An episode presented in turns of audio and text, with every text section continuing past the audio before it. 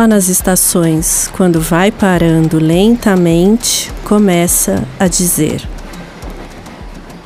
Se tem gente com fome, dá de comer. Se tem gente com fome, dá de comer. Mas o freio do ar, todo autoritário, manda o trem calar.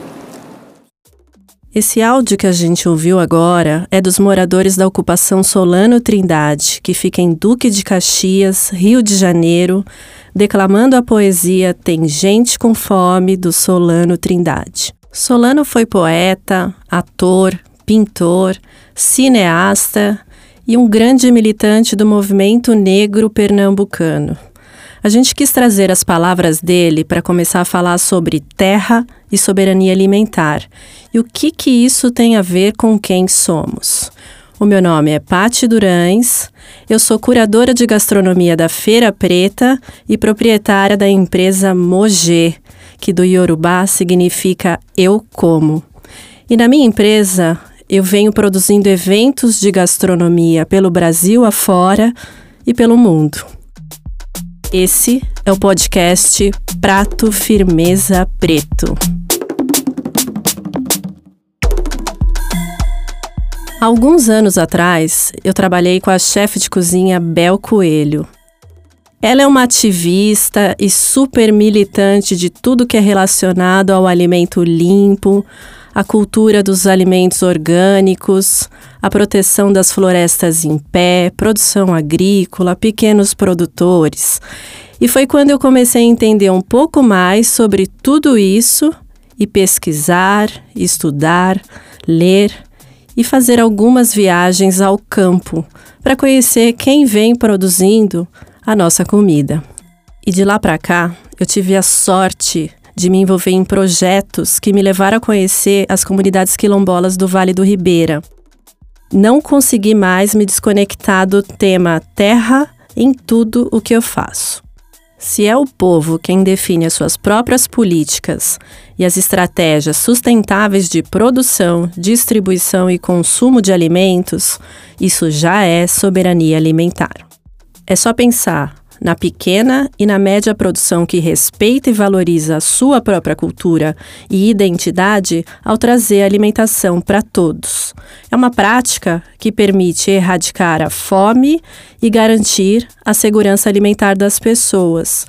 E é lindo ver uma comunidade como as quilombolas do Vale do Ribeira que consomem exatamente o que é produzido na sua terra. A agricultura familiar representa 77% das terras que produzem alimentos para a gente comer, mesmo ocupando apenas 23% de terras em todo o Brasil. Mas quando a gente fala de terra e soberania alimentar, a gente também fala de produção de alimentos na cidade. E a gente foi conversar com Wagner sobre isso. Meu nome é Wagner Ramalho, tenho 40 anos, Sou gestor ambiental e geógrafo e através dessa minha formação eu desenvolvi um, um projeto que se chama Prato Verde Sustentável, aonde a gente leva através da horta educação ambiental e alimentar para as periferias. E o Prato Verde Sustentável é uma tecnologia de impacto socioambiental que nasceu em 2013 e atua num cenário de alta vulnerabilidade, onde as questões voltadas para a geração de renda, educação e meio ambiente são os grandes desafios da comunidade.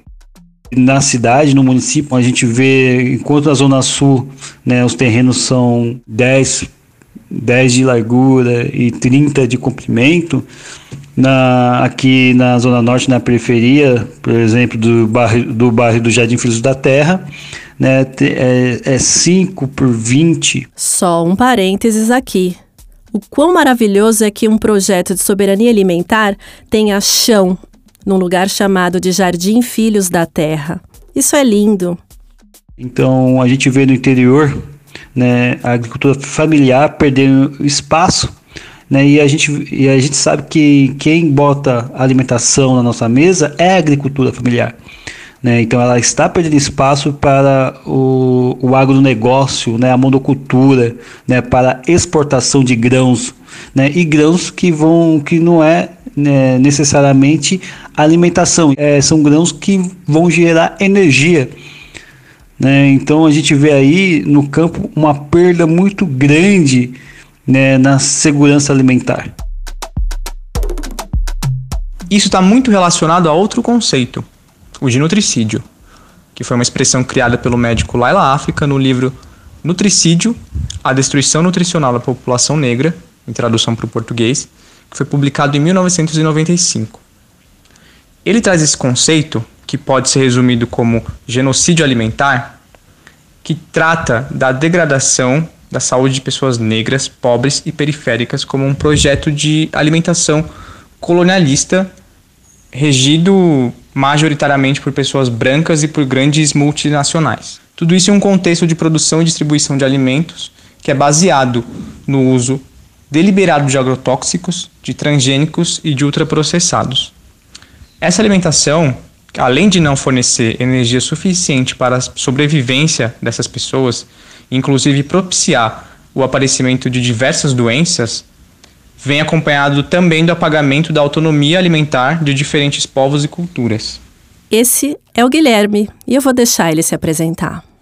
Olá, meu nome é Guilherme Petro, sou cozinheiro, jornalista, produtor cultural, editor do Prato Firmeza e me relaciono muito com esse tema, primeiro pelo lugar de onde eu vim.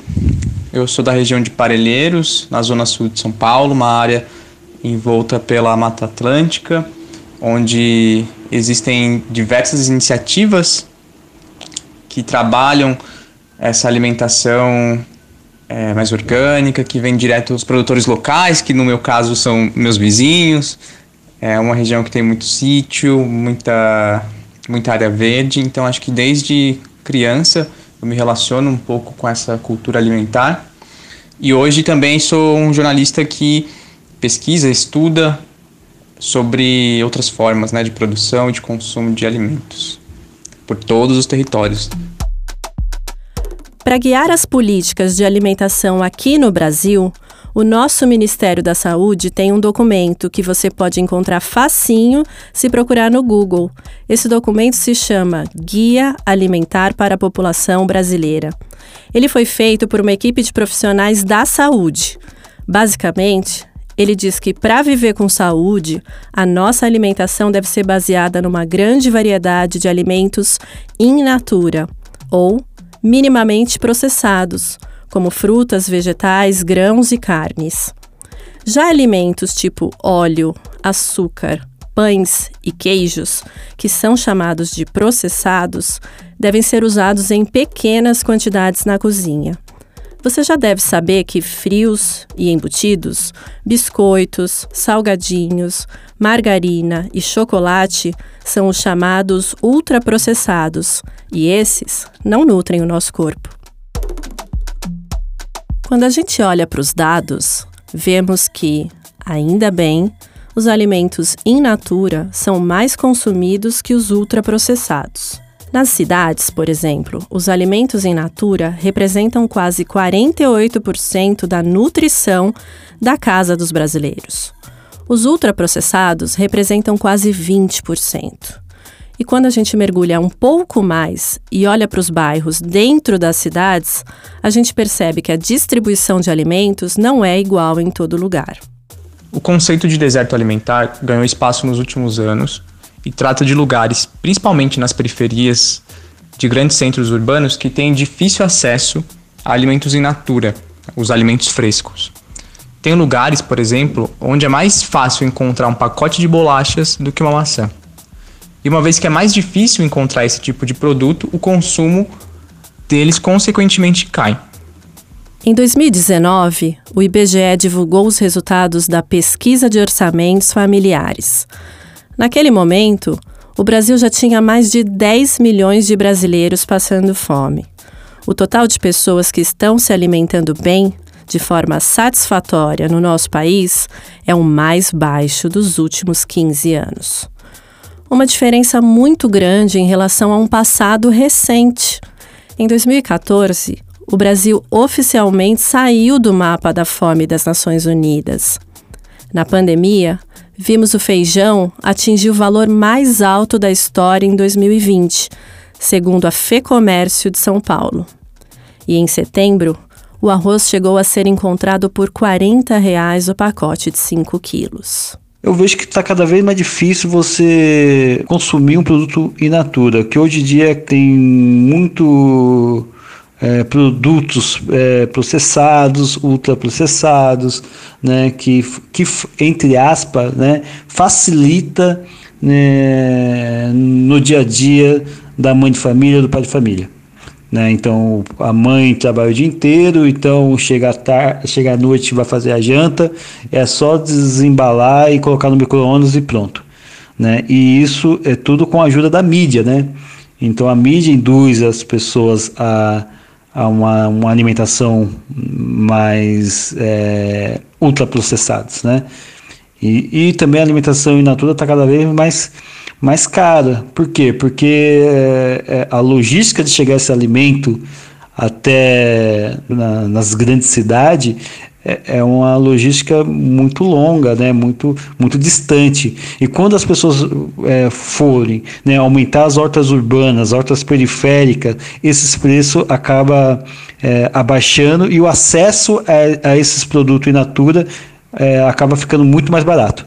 Né? Então tem que ter uma política aí né, de, de produzir hortas urbanas, hortas periféricas, agroecológica, etc. 2019, né, quando a gente estava é, fazendo as atividades de educação ambiental e educação alimentar, era por volta de quase 400 pessoas, né? Isso diretamente.